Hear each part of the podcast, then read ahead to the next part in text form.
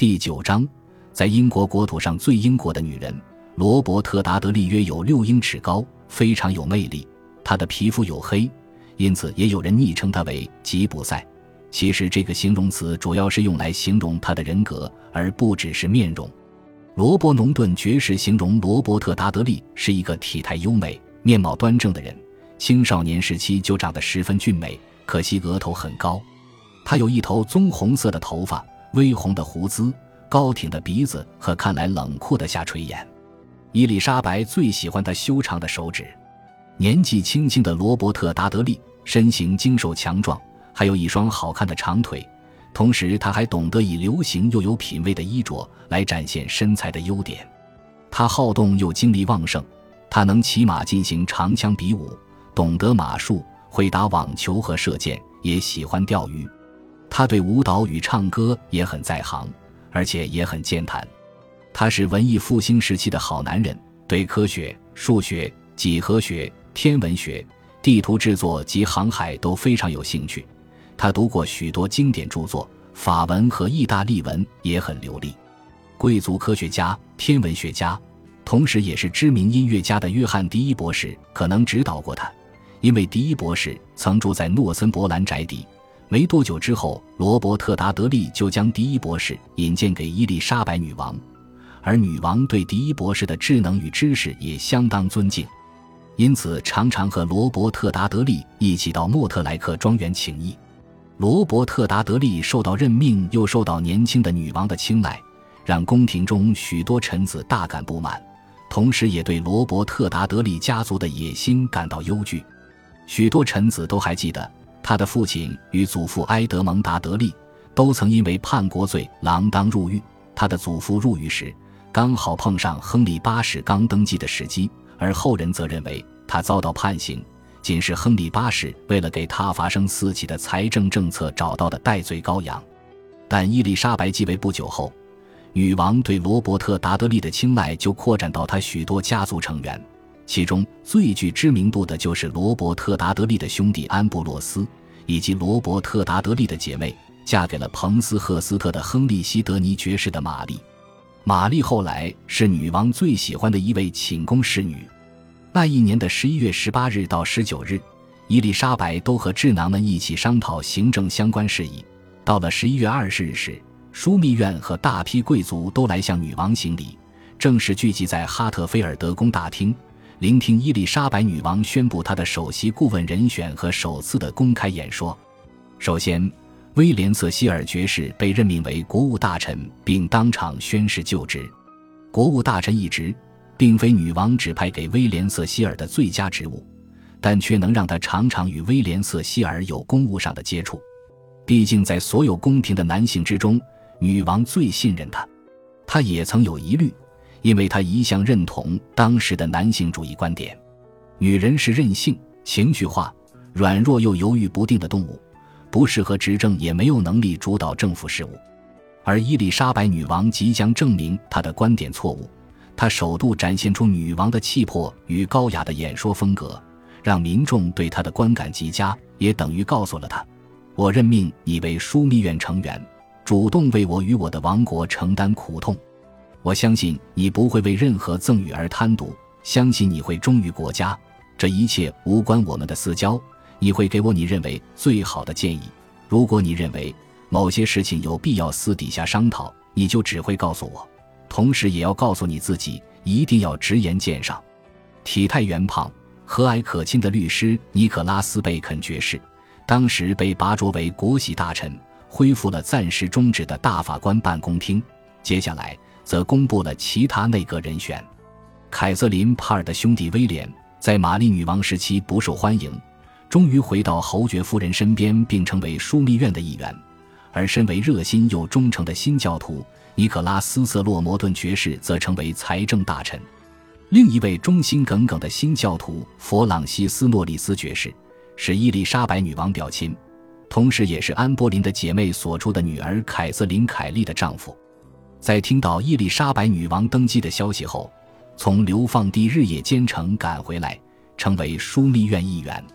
玛丽女王时期的枢密院成员有十位受到慰留，包括温切斯特侯爵、舒兹伯利伯爵、德比伯爵、阿伦德尔伯爵和潘布鲁克伯爵。这些人几乎都是中年男子，有相当的政治历练。其中某些人在玛丽女王年代曾对他密谋迫害，伊丽莎白都不计前嫌。但他仍非常不喜欢阿伦德尔伯爵和潘布鲁克伯爵。玛丽女王年代的枢密院成员，只要是天主教的忠诚信徒，都遭到革职，由伊丽莎白女王亲自选出的新教徒取而代之。但比起玛丽女王的年代，新的枢密院组织缩小了不少，因为伊丽莎白女王相信，若有四十四位议员，可能会让枢密院不协调、无秩序，没有任何好处。这件事自有其道理。接着，伊丽莎白女王走上了议事堂前的王位，开始对枢密院发表演说。亲情伦理让我为姐姐感到哀痛万分，落在我肩上的重担让我惊愕不已。然而，神创造了我，我注定要遵从他的指派，因此我必须服从。我将发自内心的协助他，执行他交付于我的神圣旨意。而我仅是只身一人，因此我向各位议员提出请求。请成为我的助手，在我的领导与你们的协助之下，才能完成全能的神之旨意，为后世子孙留下美好未来。我将依据有益的建议与决策施政。我需要的仅是你们忠诚的心，也请不要质疑我良善的意愿，请成为可靠又忠实的臣子。接下来的三天，他都忙着草拟枢密院资政名单，拟定施政方针。加速政府机器的运作，并计划宫中事宜。首先要拔擢的对象，就是在她还是公主的时期就对她忠心不二的人。家庭女教师凯瑟琳·艾希利晋升成为女市长及宫廷女士，统领宫中所有出身贵族家庭的女士。艾希利的丈夫约翰则成为皇室珠宝库统领，而伊丽莎白女王原本的会计托马斯·派瑞则受册封城骑士。成为宫廷账房总管，从伊丽莎白女王出生后便照顾她至今，甚至还教她说威尔士语的威尔士籍护士波兰奇派瑞，则被指派为女王藏书总管。弗朗西斯诺利斯爵士则同时担任王室宫廷副司库。他的女儿拉迪莎，也有人称她为莱蒂斯，则成为女王首席侍女之一。伊丽莎白女王的另一位表亲，也是玛丽波林的儿子亨利凯利。是一位能力很好的人，则被授予贵族地位，成为亨斯顿男爵。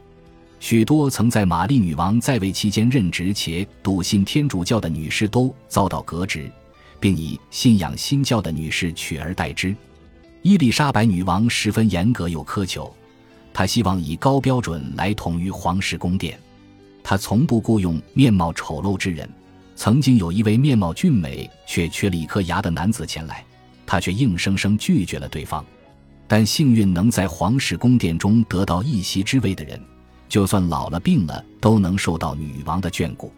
女王甚至给他们丰厚的退休金。玛丽女王濒死之际，菲利普国王派遣使者斐利公爵前来英国，向太太的继位者致意，同时也希望确保结合英国与西班牙共同对抗法国的盎格鲁哈布斯堡联盟的稳固。并且保护哈布斯堡王朝所拥有的低地国家之贸易市场不受法国侵害。英国与西班牙的联盟对菲利普国王很重要，他早有准备，为了西英友好关系而忽略伊丽莎白女王的异教倾向。甚至在玛丽女王仍在位时，就曾有流言指出，菲利普国王望想要娶伊丽莎白为妻。斐利公爵曾在哈特菲尔德宫拜谒过伊丽莎白。他在那里向伊丽莎白女王宣称，他能够继位都要感谢菲利普国王的影响力，但女王却蔑视了这一点。于是女王不留情面地告诉他，他只会感谢自己的人民，但他知道绝对不能疏远西班牙。他和菲利普国王一样，迫切地需要维持这层友好关系。